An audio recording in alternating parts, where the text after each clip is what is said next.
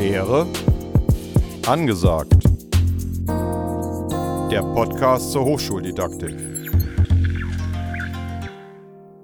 Es wird keine gute Lehre zum Nulltarif geben. Das ist Arbeit. Wenn das qualitativ hoch sein soll, dann wirst du dich immer wieder damit auseinandersetzen müssen. Unser heutiger Gast, Harald Groß, ist Trainer bei Support für die Lehre seit 2013 und Mitbegründer von Orbium Seminare. Alle Infos zum Gast und die Show Notes findet ihr unter blogs.fo-berlin slash Lehre-angesagt. Die heutige Folge Lehre for Runaways haben wir bereits im Februar aufgezeichnet als wir alle noch happy in Präsenz lehrten und nichts von den bevorstehenden Einschränkungen ahnten. Seitdem ist echt viel passiert. Wir haben unser ganzes Kursprogramm auf digitale Angebote umgestellt. Das findet ihr unter kurzelinks.de slash ly21. Und zum Beginn des Podcasts im April haben wir dann auch erstmal auf die Neuerungen und Veränderungen fokussiert, die die Digitalisierung der Lehre mit sich brachte. Heute, am 18.05., pünktlich zur Premiere unseres digitalen Grundlagenmoduls, kommen wir aber zurück auf die Gemeinsamkeiten, die Grundlagen guter Lehre, die für digitale und Präsenzlehre gelten. Harald, fangen wir noch mal mit dir an. Wie bist du eigentlich dazu gekommen, dich für gute Lehre zu engagieren? Ja, das ist eine spannende Frage für mich, weil mich das im Grunde schon mein ganzes Leben lang umtreibt. Wie kann man gute Lehre machen? Ich bin das Kind von zwei leidenschaftlichen Lehrern. Ich bin an einer Modellschule in Baden-Württemberg aufgewachsen und ähm, ich wollte eines definitiv nicht werden, ich wollte nicht Lehrer werden.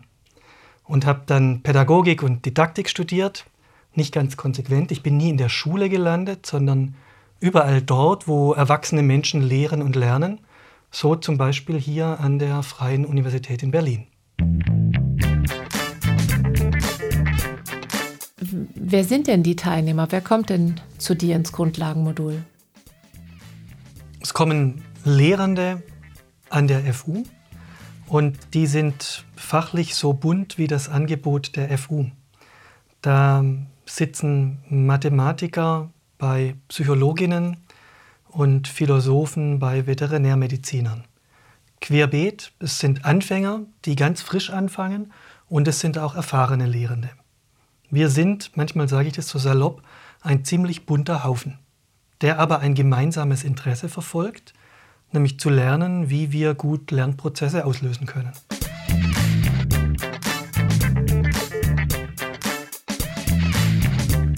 Was machst du mit den Lehrenden im Grundlagenmodul? Wie sieht das so aus? Ja, das ist eine gute Frage, weil ähm, wir lehren miteinander auf eine ganz besondere Art und Weise lernen. Wir reden da nicht nur drüber, sondern wir erleben das miteinander.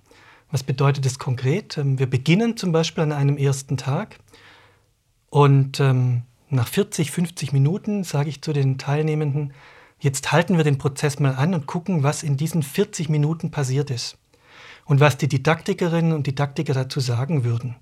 Und wir schauen zum Beispiel, was kann man schon über eine Startsituation lernen. Zum Beispiel, Kurse immer sowohl thematisch als auch sozial zu eröffnen. Mhm. Was bedeutet sozial eröffnen, ein Kurs sozial eröffnen? Ja, das fragen ganz viele Lehrende in unseren Kursen auch. Was soll denn das sozial eröffnen? Es geht doch vor allem ums Thema bei uns. Sozial eröffnen bedeutet, dass ähm, wir Menschen soziale Lernende sind und dass wir immer im Miteinander lernen. Auch in so einer Kursgruppe von 10 Studierenden oder von 20 oder auch von 100 Studierenden und dass es sich lohnt, diese Menschen erstmal auch in Kontakt zu bringen. Die müssen sich jetzt nicht jede Woche ihre Hobbys vorstellen, das ist damit nicht gemeint. Es geht eher darum, zum Beispiel die Stimmen zum Klingen zu bringen, einen Sprechanlass zu geben und zu sagen, heute beschäftigen wir uns mit dem Thema zum Beispiel Augenheilkunde. Tauschen Sie sich mal mit Ihrem Nachbarn, mit Ihrer Nachbarin aus, was Ihnen dazu einfällt. Und diese Art von Herangehensweise, diese Eröffnung, die demonstrierst du dann auch, die machst du vor im Grundlagenmodul. Ja, ich mache das erstmal mit der Gruppe ganz selbstverständlich. Dann rollen wir es auf. Ich stelle so verschiedene Hebel vor aus der Didaktik und aus der Lehr-Lernforschung und dann gucken wir, was hat es bei uns im Raum bewirkt. Und hören dann von den Teilnehmenden so Sätze wie, ja stimmt, ähm, am Anfang war es ganz beklemmend, so die ersten Minuten, aber nachdem ich mal kurz mit meinem Nachbarn, meiner Nachbarin mich unterhalten habe, wurde es schon viel entspannter und angenehmer. Und weil wir es selbst erlebt haben, können wir es dann auch gleich im nächsten Semester in unseren Kursen übertragen. Das heißt, die Teilnehmenden erleben es am eigenen Leib und analysieren dann mit dir gemeinsam, was du gemacht hast oder was im Raum passiert ist. Ja, das ist ganz gut beschrieben. Und zwar nicht nur dann, wenn das gut funktioniert, sondern auch dann, wenn es bei uns im Kurs oder mir mal nicht so gut gelingt. Das ist ja in der Lehre nicht immer so, auch wenn ich mich seit ganz vielen Jahren damit beschäftige, dass das immer wie am Schnürchen klappt. Jeder Kurs ist anders, mit jeder Gruppe passieren andere Dinge. Und auch das schauen wir uns an und überlegen, wie hätte man es anders machen können, wie habe ich dann weitergemacht, was gäbe es für Optionen. Ich kann mir vorstellen, dass das gerade auch für junge Lehrende, die noch nicht so viel Lehrerfahrung haben, ganz hilfreich ist, einmal in die Werkstatt zu gucken und auch oder hinter die Kulissen vielleicht und auch zu sehen, selbst der Profi legt vielleicht nicht immer den perfekten Start hin. Ähm, aber wie kann man damit umgehen? Wie mache ich weiter? Denn auch in einer Lehrveranstaltung kann man nicht einfach auf Reset setzen und sagen, vergessen Sie nochmal alles, wir fangen nochmal von vorne an. Was bewegt die Lehrenden? Mit welchen Fragen kommen sie zu dir in den Workshop? Ja, die kommen in der Regel mit ganz vielen Fragen. Die kommen vor allem mit ganz praktischen Fragen. Zum Beispiel mit der Frage, wie fange ich denn an, ein Konzept zu entwickeln fürs nächste Semester? Wir bieten unsere Kurse von euch toll terminiert, ja immer so in den Semesterferien an, sodass die Teilnehmenden die Chance haben, in dieser Zeit wirklich das nächste Semester auch vorzubereiten. Und das ist so eine Frage, wie mache ich das? Wie kriege ich ein gutes Konzept hin zu meinem Thema? Ja, ähm, ich erinnere mich an meine eigene Zeit als Lehrende. Ich habe auch zehn Jahre äh, an Universitäten unterrichtet und habe mich da ein bisschen hineinversetzt und habe gedacht, ja, eine Situation, die wirklich jeder Lehrende, jede Lehrende mal erlebt, ist, ich habe mich super vorbereitet, ich habe mir super Gedanken gemacht, ich habe ein tolles Konzept für meine Lehrveranstaltung. Ich habe den Studierenden ganz viel Input gegeben. Ich habe ein interessantes Beispiel herangeholt. Und dann stelle ich eine Frage und dann passiert nichts. Es kommt das totale Schweigen und es kommt keine Reaktion. Und ich stehe vor einer relativ großen Gruppe und mein Kopf wird leer und ich weiß auch nicht mehr, was ich dann dazu sagen soll.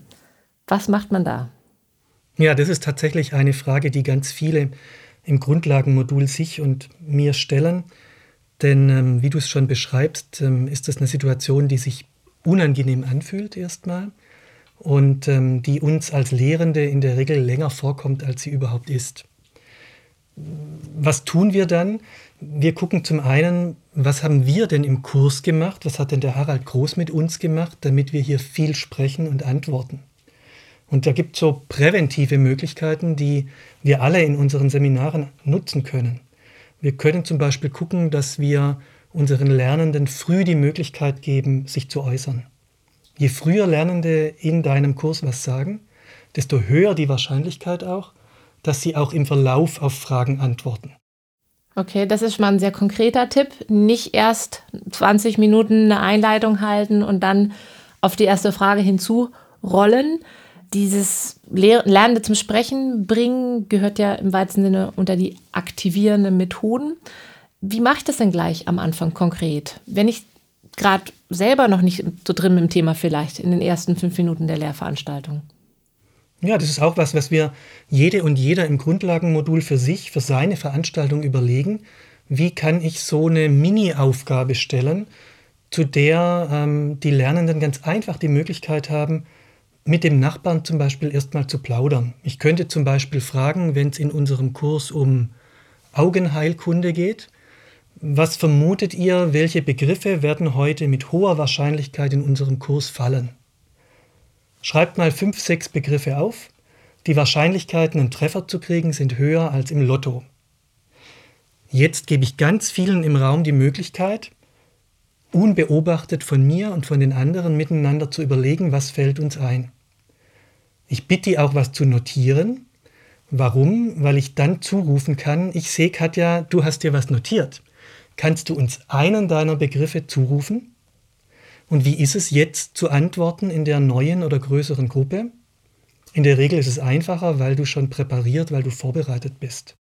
Okay, das heißt, das, was du eben so salopp mit Plaudern bezeichnet hast, ist eigentlich auch ein inhaltlicher Einstieg und eine Möglichkeit, dass die Studierenden auf das Thema sich selbst fokussieren, ihre Vorüberlegungen anstellen.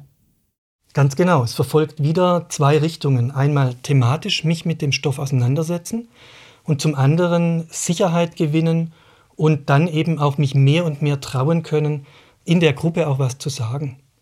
Die Ruth Cohen, die Gruppendynamikerin, an die denke ich ganz oft, wenn ich eine Frage stelle und dieses Schweigen kommt. Denn die Ruth Cohen, die hat mal gesagt, Entwicklung in Gruppen ist möglich, aber Entwicklung in Gruppen braucht Zeit. Je größer die Gruppe, desto gehemmter sind in der Regel die Menschen, sich zu äußern. Das geht mir zumindest ja auch so, wenn ich in einem ja. großen Auditorium sitze. Das können wir sicherlich alle gut nachvollziehen. Ich stelle mir dann dabei vor, dass Lehrende, die vielleicht erst ein, zwei Lehrveranstaltungen gegeben haben, dass das denen nicht leicht fällt, tatsächlich diese Zeit zuzulassen. Ich habe als Lehrender einen Blick, was will ich heute behandeln? Ich muss mit Stoff durchkommen. Es gibt eine Klausur, ich habe einen Plan, und da dann tatsächlich auch in einer großen Gruppe am Anfang Zeit zu geben, das muss ich mir selber auch trauen, stell mir vor als Lerner. Und ähm, vielleicht frage ich auch den Harald Groß, der Harald, ich habe keine Zeit oder wie lange dauert denn so eine Phase? Wie kann ich denn wissen, dass ich mit dem Stoff durchkomme, wenn ich auch noch soziale Phasen einschiebe? Ja, das ist tatsächlich immer wieder eine Grundfrage in der Didaktik. Man könnte auch sagen, es ist die Königsdisziplin. Das ist auch was, was wir ganz viel in den Kursen machen, in den Workshops. Wir üben so rauszufinden, was sind die Kernpunkte und welche Lernziele genau verfolge ich für die kommende Veranstaltung. Das gilt es immer wieder neu rauszufinden. Ich frage am Ende der Grundlagenmodule ganz oft so, nach diesen zwei Tagen, worauf können sich deine Studierenden freuen? Und dann kommt ganz oft die Antwort, mehr Klarheit von mir, was wichtig ist, und weniger Stoff, mehr Schwerpunkte, mehr Zeit zum selber denken. Und das gelingt den Lehrenden dann auch in der Veranstaltung? Na, das ist ein Lernprozess. Ich, mich erinnert es immer so an die Zeit, als ich Autofahren gelernt habe. Da konnte ich auch nicht auf einmal alles. Und Lehren ist ein echt komplexer Job. Die Lehrenden haben ja ein bisschen Zeit, ähm, sich mit dem Gelernten auseinanderzusetzen. Das Grundlagenmodul findet nicht nur an ein oder zwei Tagen statt, sondern wie ist das aufgebaut? Wir starten erstmal kompakt mit zwei Tagen, in denen wir ganz viel ausprobieren und Impulse geben und erleben. Dann folgt in der Regel so der Start ins eigene Semester. Und nach so vier, fünf Semesterwochen sehen wir uns wieder zu einem zweiten Teil und der beginnt immer mit der Frage, und was konntet ihr ausprobieren, was habt ihr erlebt? Und ich freue mich über die, die natürlich erzählen, das war total gut, das hat funktioniert. Ich freue mich aber auch über die, die erzählen, das hat überhaupt nicht geklappt. Und dann gucken wir gemeinsam, woran lag es denn und wie könnte man es vielleicht im nächsten Durchlauf nochmal anpacken. Und in einem typischen Fall, woran liegt es, wenn solche ersten Tipps in den ersten vier bis fünf Wochen noch nicht so gefruchtet haben? Das kann zum Beispiel daran liegen, dass ähm, eine Methode, die mir jetzt als Lehrendem ganz klar erschien, dass die für 32 Studierende doch nicht so klar ist. Oder es kann daran liegen, dass ich mir überlegt habe, das dauert 14 Minuten, dieser Austausch oder die Berechnung oder die Analyse. Und es stellt sich dann aber raus, dass schon allein das Lesen des Textes 17 Minuten dauert das ist das spannende Leben. Ich sage immer, dieser, dieser Job Lehren ist spannender als Kino. Du machst die Tür auf und du weißt nie, was passiert. Das kann natürlich Lehrende auch sehr verunsichern. Das heißt dann beim zweiten Treffen, einem weiteren Tag im Grundlagenmodul, reflektiert ihr über die ersten Erfahrungen aus dem Semester. Ja, und das ist ganz wertvoll, darauf zu gucken. Das empfehle ich auch über die Grundlagenmodule hinaus. Im Lehrberuf immer wieder sich auszutauschen, zu schauen, wie lief es, und was will ich beibehalten, was kann ich auch nochmal neu anpacken. Und die Teilnehmer im Grundlagenmodul, die kommen ja aus allen möglichen Fachbereichen.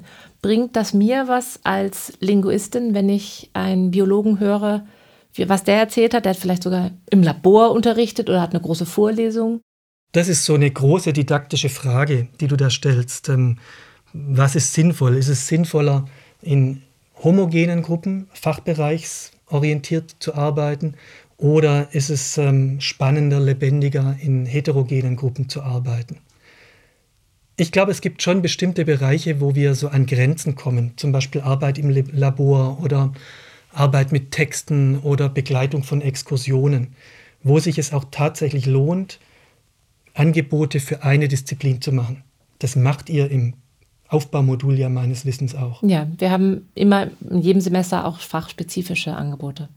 Bei uns im Grundlagenmodul erlebe ich es in der Regel als produktiv. Über den Tellerrand zu gucken und zu schauen, wie machen die das denn? Wie funktioniert Lehre denn noch in unserer Universität? Im Grundlagenmodul gibt es ja auch die Aufgabe, einmal zu hospitieren bei einem der vertrauten Kolleginnen und Kollegen. Und ähm, da empfehle ich immer, geht gerne auch mal in einen Bereich, in dem ihr selbst nicht aktiv seid. Und dann geht die Veterinärmedizinerin zum Philosophen und erzählt in der Regel hinterher, das war jetzt wirklich total spannend zu sehen, wie der das gemacht hat. Und das machen eure Teilnehmenden während des Semesters, während sie das Grundlagenmodul besuchen? Das ist keine Verordnung. In der Regel ähm, erlebe ich das so, dass das ganz viele machen und diese Chance wahrnehmen. Das ist nämlich eine Chance, die du sonst in deinem Lehrleben gar nicht so oft hast. Ja, was ein bisschen schade ist, weil ja. äh, man könnte vielleicht auch öfter mal gemeinsam sich ein, eine Lehrveranstaltung angucken oder eine zweite Person reinholen, um zu reflektieren, wie ist es eigentlich gelaufen, wie hast du es wahrgenommen? Weil ich stehe vorne, ich kann nur meinen äh, Bereich sehen, ich konzentriere mich auf den Stoff, ich werde vielleicht abgelenkt, weil vorne schon wieder in der ersten Reihe jemand auf sein Smartphone guckt. Ähm, und ich kann natürlich nicht die ganze Situation so einblicken oder durchschauen. Und mal eine zweite Person zu fragen, wie sah das denn von hinten aus? Äh, wie hat denn das auf, auf dich gewirkt? Äh, kann sicherlich viele neue Einsichten bringen.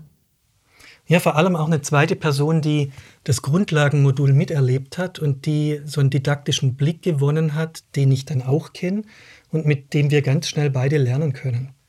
Ich hatte mal eine Teilnehmerin im Grundlagenmodul, die hat am Ende zu mir gesagt, der Kurs bei dir, Harald, der war echt gut. Aber das Beste war die Hospitation. Ja, das heißt, so ein Anlass zur Reflexion oder zur Auffrischung könnte man eigentlich vielen Lehrenden wünschen. Ja, unbedingt.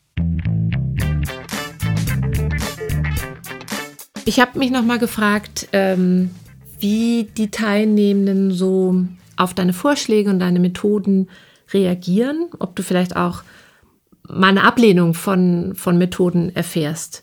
Wie gehst du damit um, wenn im Workshop jemand sagt, oh nee, das ist jetzt auch echt als Quatsch oder das bringt nichts?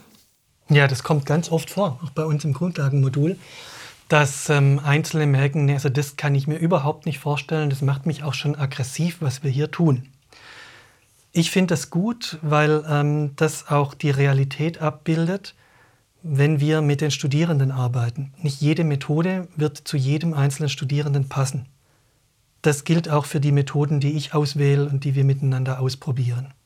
Ich gucke immer, hm, die Lehrenden zu ermuntern, die Methoden für sich auszuwählen, die für sie gut funktionieren können. Wenn die Studierenden zu denen sagen, na, Sie waren wohl auf Fortbildung, dann stimmt was nicht.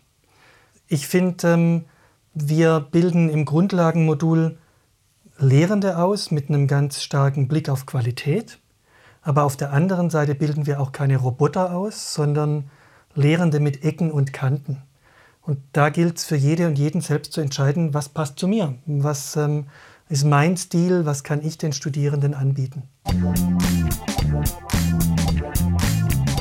Ich habe in den Grundlagenmodulen bei euch an der FU gelernt, auch auf ganz vieles zu verzichten, was ich als Didaktiker in den Anfangsjahren für ganz wichtig gehalten habe.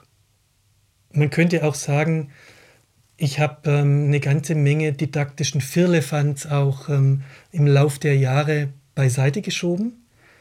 Wir haben sonst manchmal so, so eine Illusion, dass alles, was wir jetzt ausprobieren und machen in der Praxis, dass das für alle gut sein muss das ist eine Illusion. Mir fällt ein Zitat ein, ähm, weiß nicht mehr genau, von wem es kommt, aber das heißt, ähm, du kannst ein noch so reifer Pfirsich sein, es wird immer Menschen geben, die keine Pfirsiche mögen. Und das finde ich ganz, ganz interessant. Und wenn dann Leute schimpfen, dann denke ich, ja, da war ich jetzt gerade der Pfirsich, der gerade nicht so gut ankommt.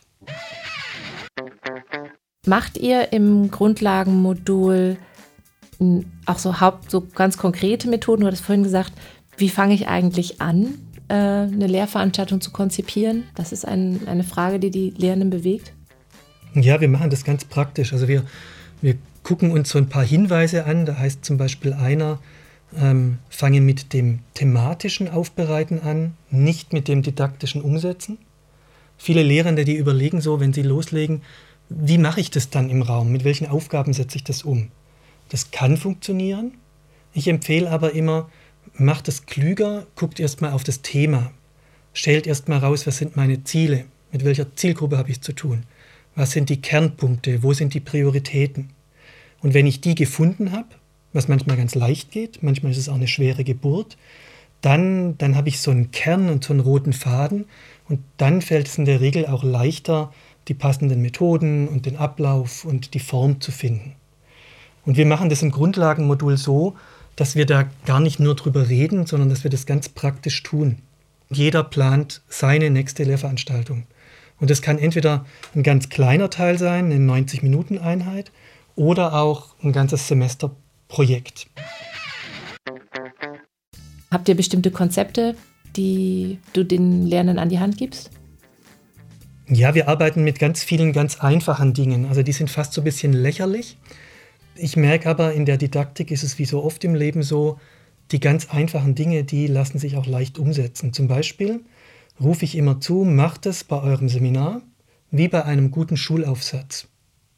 Welche drei Teile fallen dir ein, Katja, wenn du denkst, ein guter Schulaufsatz hat drei Teile? Ich brauche eine Einleitung, ich brauche einen Mittelteil, ich brauche einen Schluss. Ganz genau, und so ist es im Seminar auch. Ich brauche einen Start, Hinführung zum Thema, bereit werden. Ich brauche den wertigen Hauptteil. Und toll ist es auch, einen guten Schluss zu haben. Einen kraftvollen Fazit ziehen, Übertragung, Ausblick geben. Und das kommt in der Lehrveranstaltung nicht von allein. Nein, das ist schon in, in meiner Hand, das auch im Blick zu haben. Mir vorher schon überlegen, wie kann so ein Ende auch ein gutes, kraftvolles Ende aussehen. Und wir lernen dann solche Dinge zum Beispiel, Einleitung, Hauptteil, Schluss. Und ähm, wer bei uns im Grundlagenmodul teilnimmt, der verlässt den Kurs mit so einer guten Handvoll von so Prüffragen, mit denen du dein Konzept nochmal auf Herz und Nieren prüfen kannst. Passt das, was ich mir überlegt habe, zur Zielgruppe? Das ist manchmal eine ganz biestige Frage. Ja, ich kann mir vorstellen, dass ich zwar als Lehrender auch das Fach kenne äh, und auch weiß, was ich fachlich erreichen muss mit den Studierenden, die jetzt vor mir sitzen, aber mir ist nicht automatisch klar, wo die jetzt gerade stehen, was für Vorwissen die haben, ähm, was sie mitbringen oder was sie gerade beschäftigt. Wie finde ich das denn raus? der einfachste Weg, was rauszukriegen, das machst du mit mir ja auch gerade die ganze Zeit, ist ähm, Fragen zu stellen. Also ich kann ja auch Einzelne oder die Gruppe fragen, was ist euch dazu schon begegnet? Wie ist das Tempo für euch? Kann ich zwischendurch fragen. Stimmt die Richtung? Kommt ihr gut mit? Ich kann Zwischenbilanzen einbauen.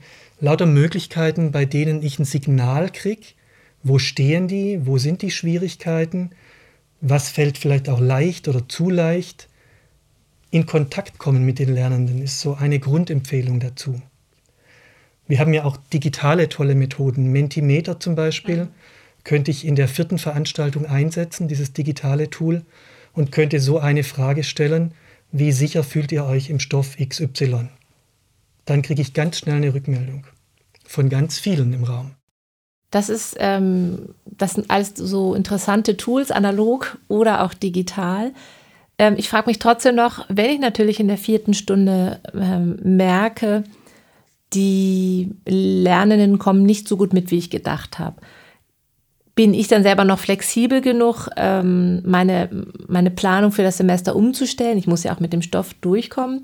Oder kann man das Ganze noch grundsätzlicher angehen, die Studierenden noch mehr ins Boot holen, um von Anfang an zu wissen, äh, wo der Hase hinlaufen soll, dass ich das vielleicht nicht ganz alleine äh, festlege und erst dann merke, der läuft an den Teilnehmenden vorbei. Ja, jetzt kommen wir wirklich zu der ganz großen, herausfordernden Aufgabe von gutem Unterricht machen. Die liegt eben darin, nicht einfach nur was abzuspulen und was anzubieten, sondern das immer in dem Wechselspiel mit den Studierenden zu machen. Das wird mir als Anfänger nicht unbedingt gelingen und auch als Profi nicht immer. Es kann aber so mein Bestreben sein. Der John Hattie, von dem diese große Unterrichtsqualitätsstudie kam, von dem kommt so dieser Slogan, gute Lehrerinnen und Lehrer, die holen sich Feedback der Lernenden ein, hatten wir gerade, und die reagieren darauf. Und dieses darauf reagieren, das ist eben nicht immer so einfach. Ich werde manchmal auch Kompromisse machen müssen und nicht auf alles reagieren und nochmal alles aufarbeiten können. Aber ich kann schon gucken, wo sind die ganz zentralen Punkte, die Menschen in meinem Kurs brauchen, um mitzukommen, um zu verstehen, um noch leichter zu lernen. Dann komme ich in die Veranstaltung und die Studierenden haben die Texte nicht gelesen. Was mache ich dann? Ja, liebe Katja, das ist tatsächlich eine Frage, die in jedem Grundmodul, Grundlagenmodul gestellt wird. Das ist wirklich so ein Dauerbrenner. Und ähm, der hat ganz viel mit Kursleitung zu tun. Es ist schon ein komplexer Job, zu dem wir dort in einem Crashkurs miteinander lernen. Es ist, wie du es gesagt hast, nicht nur das Thema und das didaktisch äh, Leiten, sondern es ist auch immer noch mal so diese Führungs- und Leitungsaufgabe. Auch hier gucken wir wieder, was können wir präventiv tun, damit es möglichst wenig zu dieser Situation kommt und was können wir kurativ tun. Präventiv ähm, kann eine Möglichkeit sein, mir selbst nochmal klar zu werden, was erwarte ich denn von den Studierenden in meinem Kurs. Das ist so eine Übung, die wir im Grundlagenmodul machen, ähm, von der eine Teilnehmerin mal sagte, das war die wertvollste Übung überhaupt. Und in der geht es darum zu formulieren, was erwartest du von deinen Studierenden im konkreten Seminar X oder Y. Manche, ich sehe das an deinen Augen gerade auch schon, die kriegen dann schon so die Krise und sagen, oh mein Gott, wie spießig ist das denn, wenn ich jetzt mich da vorne hinstelle und sage, was mir wichtig ist. Meine Erfahrung ist, ähm, ja, das gehört so ein bisschen dazu, diese Überwindung. Das hilft aber ganz viel, wenn ich diese Klarheit ausstrahle, dann kommt viel Klarheit, viel äußere Klarheit auch bei den Lernenden an und die Wahrscheinlichkeiten, die steigen, dass viele mitmachen können. Ich verstehe das jetzt so, dass du sagst, nicht nur irgendwo in einen Seminarplan reinschreiben, Lektüre zum so und so vielen ist Textabschnitt A bis Z, sondern ich als Person stehe hier mit einer Erwartungshaltung oder mit einer mit einer mit einem Wunsch oder mit einem Plan, den ich gemacht habe und der dann funktioniert, wenn die Studierenden auch mit mir kooperieren. Also sich es auch ein bisschen auf die Person bezogen machen. Oder habe ich das falsch verstanden? Nee, das ist schon auch ein Teil davon, so ein Arbeitsbündnis einzugehen miteinander. Damit Sie hier gut profitieren und lernen können, biete ich ganz viel. Also ich biete immer gerne Chancen an, ein, zwei, drei Chancen in diesem Kurs. Ich habe aber auch Bitten oder Erwartungen an Sie, damit, damit es gut funktioniert.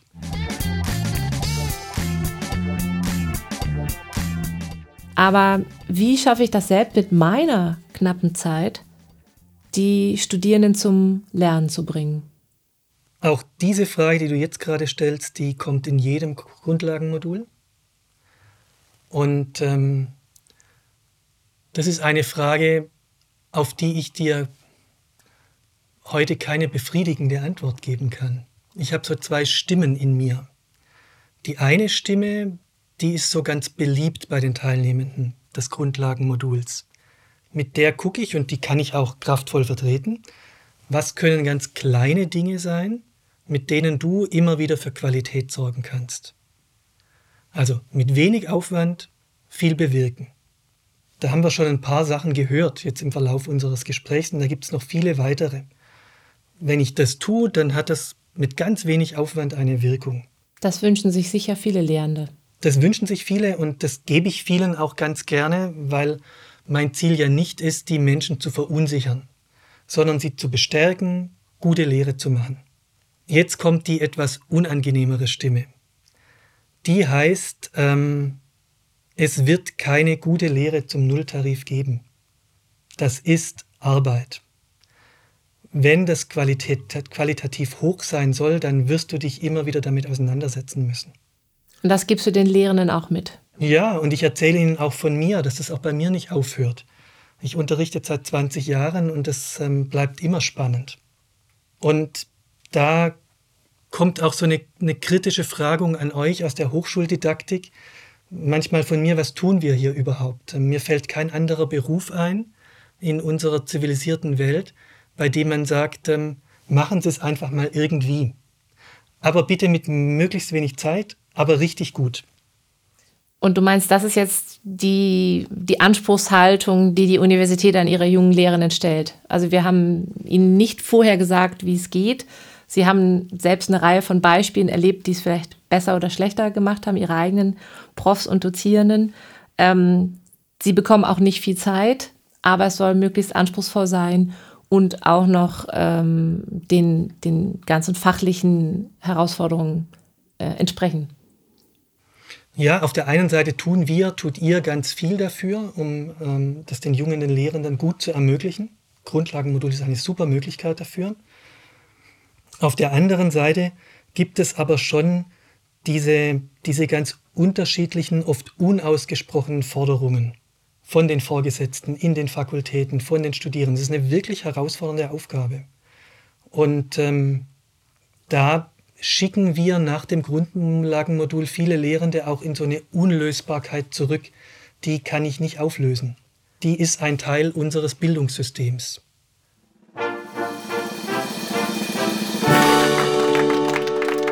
Gute Lehre ist kein Zufallstreffer. Was können Lehrende tun, um im Alltag immer weiter in ihrer Lehre zu arbeiten? Oh, da habe ich gerne einen Tipp, der in den Grundlagenmodulen immer ganz gut ankommt. Das ist ein Zeitplanungstipp, der dazu führt, dass gute Lehre tatsächlich auch zeitlich kein Zufall ist. Und der Tipp, der lautet, ähm, entwickel für dich bei der Konzeption an ein oder zwei Stellen in deinem Format eine Kurz- und eine Langversion. Wenn das Seminar ganz flott läuft und du am Ende merkst, uh, es ist viel früher, als ich dachte, dann kannst du ganz elegant mit der Langversion schließen. Wenn du merkst, oh, die Zeit verging heute aber schnell, ich habe nur noch drei Minuten, dann kannst du ganz entspannt auf deine Kurzversion zurückgreifen. Welche du nutzt, werden deine Studierenden nie erfahren. Kurz- und Langversionen machen es tatsächlich viel entspannter zu unterrichten, wenn man die so in petto hat. Denn ähm, im Vorfeld kann ich mir gut Versionen ausdenken.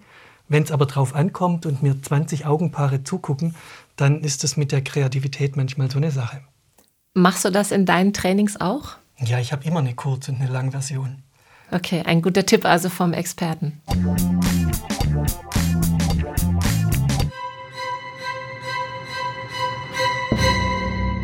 Stuhlkreis. Die Methodenkritik. Harald, brauchen Lehrende eigentlich einen Kurs, um gut zu unterrichten? Grundsätzlich sage ich aus meiner Erfahrung ja. Ähm, gut lehren ist kein Beruf, den man lernen kann, indem man ein Buch liest oder es einfach mal so probiert. Meine kritische Stimme sagt dabei, es gibt auch Naturtalente. Es gibt tatsächlich Menschen, die bringen schon ganz viel mit, zum Beispiel aus der Jugendarbeit oder bei der Feuerwehr, und die schon so ein Gefühl dafür haben, wie man sowas macht. Aber auch für die lohnt sich unser Grundlagenmodul auf jeden Fall. Und das geht auch im Grundlagenmodul über sowas wie eine Selbsthilfegruppe hinaus. Wir haben einen Erfahrungszuwachs. Es ist nicht nur ein Austausch. Wie fühlst du dich dabei? Wie fühle ich mich dabei? Ja, nicht nur würde ich das gar nicht nennen. Ähm, Selbsthilfe und Erfahrungsaustausch sind super wertvoll für diesen Job als Lehrender. Das ist ein sozialer Beruf. Es gibt im Grundlagenmodul ganz viel, ganz ähm, handfeste Erkenntnisse und Hilfen, mit denen du es leichter hast, auch als Lehrender und mit denen du deine Ressourcen schonen und ähm, Lernen besser ermöglichen kannst. Und kann Hochschuldidaktik die Lehre wirklich verbessern? Hochschuldidaktik kann auf jeden Fall dazu beitragen, dass die Lehre an vielen einzelnen Orten in der Qualität besser wird es braucht aber auch immer die Perspektive auf das gesamte System und auf die Denke dazu. Glaubst du, dass wir in der deutschen Hochschuldidaktik irgendwas machen, was sehr verbreitet ist vielleicht, überall gemacht wird, was eigentlich Quatsch ist? Ja, Quatsch könnte vielleicht manchmal sein, dass wir uns mit Bereichen beschäftigen, die so in der Szene der Hochschuldidaktiker gehypt werden, als der letzte Schrei oder was ganz jetzt ganz Neues oder Wichtiges und wo ich manchmal glaube, lasst uns doch eher auf die Grundfragen gucken, wie können wir Lernen gut auslösen. Hast du so ein Beispiel für so einen Hype? Na, zurzeit ganz aktuell haben wir den, den Hype um die digitalen Möglichkeiten. Die sind eine super Unterstützung, aber sie ersetzen nicht das Lernen und Lehren. Wir hatten schon so Schlagworte, Kompetenzorientierung, die sind gut, da steckt was Gutes drin. Mein Wunsch ist immer, lasst uns immer wieder gucken, was braucht es tatsächlich, damit die Menschen, die die Nicht-Didaktiker sind, damit die gute Lehre, guten Unterricht machen können. Und da fällt mir so der Begriff der Feiertagsdidaktik ein. Also da redet sich so ganz nett drüber und es klingt auch alles super wichtig. Ich bin mit den Grundlagenmodulen so ein bisschen das Gegenteil davon. Wir machen ganz einfache, aber wirkungsvolle Dinge. Und in der Lehre, glaubst du, dass es auch in der Lehre Moden gibt, die vielleicht momentan überall gut angesehen wird, was alle machen sollen, Lehrmethoden, die aber eigentlich Quatsch sind? Also einzelne Methoden jetzt ähm, in die Quatsch-Kategorie zu packen, fällt mir schwer. Ich antworte so mit so einem Didaktikersatz, der heißt, es kommt darauf an. Es kommt immer wieder auf die Passung an und auf die Dosis. Und es kommt an auf den Blick auf die Zielgruppe und das Ziel und das Thema. Und es kommt an auf den Stil der Lehrenden.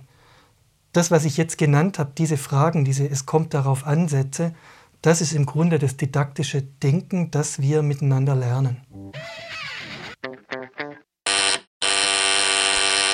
Ein Konzept, von dem man auch in der Hochschuldidaktik häufig hört, ist die themenzentrierte Interaktion. Kannst du das noch mal kurz erklären? Ja, sehr gerne. Die themenzentrierte Interaktion, die geht zurück auf die Ruth Cohn, die Grande Dame der Gruppendynamik. Die hat ähm, Verfahren entwickelt, wie Menschen an Themen auf Augenhöhe miteinander lernen und arbeiten können. Und mit ihrem Vier-Faktoren-Modell ähm, gibt sie uns mit auf den Weg, hab, wenn du mit ähm, deiner Lerngruppe arbeitest, verschiedene Perspektiven im Blick. Die Nummer eins, das Thema. Was passiert, wenn ich das Thema nicht im Blick habe? Dann geht die Motivation verloren und Studierende fragen sich, was machen wir überhaupt? Die hat aber auch erkannt, und das erkennen viele der Zuhörerinnen und Zuhörer wahrscheinlich auch, ums Thema allein geht es ganz selten. Es geht auch immer um die Menschen. Und bei denen um die Einzelnen im Raum, die Ichs, die bringen ganz viel mit, Erfahrungen, Stimmungen, Fragen, Widerstände. Hab die im Blick, aber hab auch die Gruppe, das Wir, die Wirs im Blick, die immer wieder neu sich entwickelt und entsteht. Und diese drei Perspektiven in Balance zu bringen, Thema, Ichs und Wir, das ist schon eine ganz schöne Herausforderung, immer wieder neu. Und die Ruth Cohn, die hat dieses Dreieck, das da jetzt entsteht, die hat von dem gesagt, das findet nicht alles im luftleeren Raum statt, sondern das ist immer eingebettet in den Globe, in all das, was Einfluss hat auf unser Tun und Handeln gerade. Das kann zum Beispiel das Wetter sein, das kann, erinnere ich mich, auch eine Zeit sein, in der an der Uni gestreikt wird. Das kann das Fußball-WM-Finale übermorgen um 16 Uhr sein. All das hat Einfluss auf unser Tun. Und da sagt die Ruth Cohn so, wer den Globe, diesen Einfluss nicht kennt, den frisst er auf. Dieses Konzept von der Ruth Cohn, das finde ich ganz hilfreich ähm, als Entlastung dafür, dass all das, was passiert, gar nicht unbedingt so viel mit mir zu tun hat, sondern dass das immer wieder Teil des Prozesses ist, wenn Menschen miteinander lernen. Aber für die Lehrenden selber, was bedeutet das für die Vorbereitung auch wieder ihrer Lehre, wenn sie diese Perspektiven Thema, ich, wir und Globe Kontext oder äh, was uns umgibt, ähm, im Blick behalten müssen? Ja, so wie du es gerade aufgezählt hast, kann ich mir die beim Konzipieren tatsächlich wieder angucken. Ich kann nochmal schauen, kommt das Thema ausreichend zentral vor? Oder sind wir irgendwo auf Nebenschauplätzen? Ich kann nochmal prüfen, kommen die Ichs zum Zug in meinem Konzept?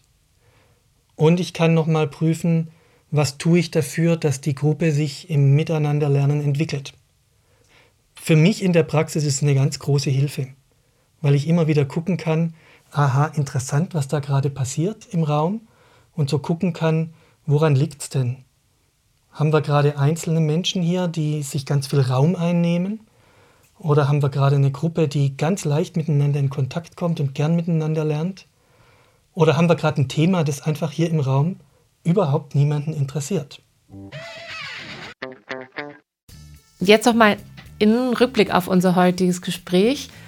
Äh, was würdest du den Hörern und Hörerinnen gerne mitgeben?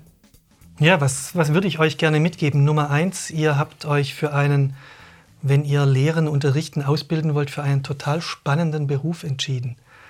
Ich habe es ja vorhin gesagt, ähm, ich finde es aufregender als Kino. Wir können selbst ganz viel dabei lernen, wir können uns entwickeln, wir können im Dialog mit den Studierenden lernen, wir bleiben jung und dynamisch durch die Nachfragen und Reaktionen. Resümee Nummer zwei, es lohnt sich dafür was zu tun. Für mich selbst, wenn ich gute Lehre mache, dann geht es mir gut. Wenn ich gute Lehre mache, dann geht es ganz vielen Studierenden gut. Ich tue also auch was Sinnvolles damit.